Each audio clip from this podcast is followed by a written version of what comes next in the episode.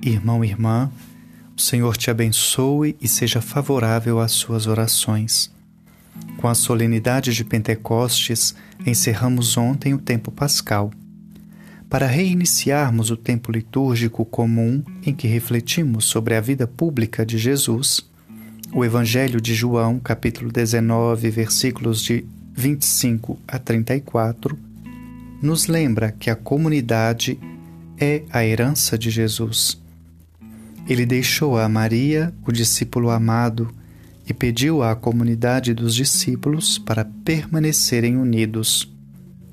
Neste tempo de pandemia, como podemos testemunhar para a nossa comunidade a presença de Jesus?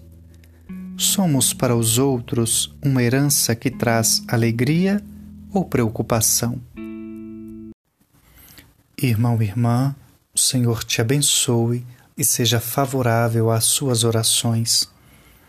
No Evangelho de Marcos, capítulo 12, versículos de 13 a 17, que ouvimos hoje, alguns fariseus interrogam Jesus para prová-lo, mas eles mesmos apresentam uma resposta.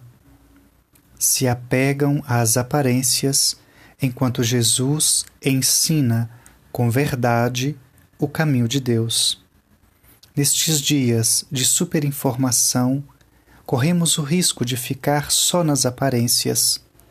Então Jesus nos exorta: dai a Deus o que é de Deus, isto é, um culto verdadeiro demonstrado pela oração e pela caridade. Que seu dia seja voltado para Deus.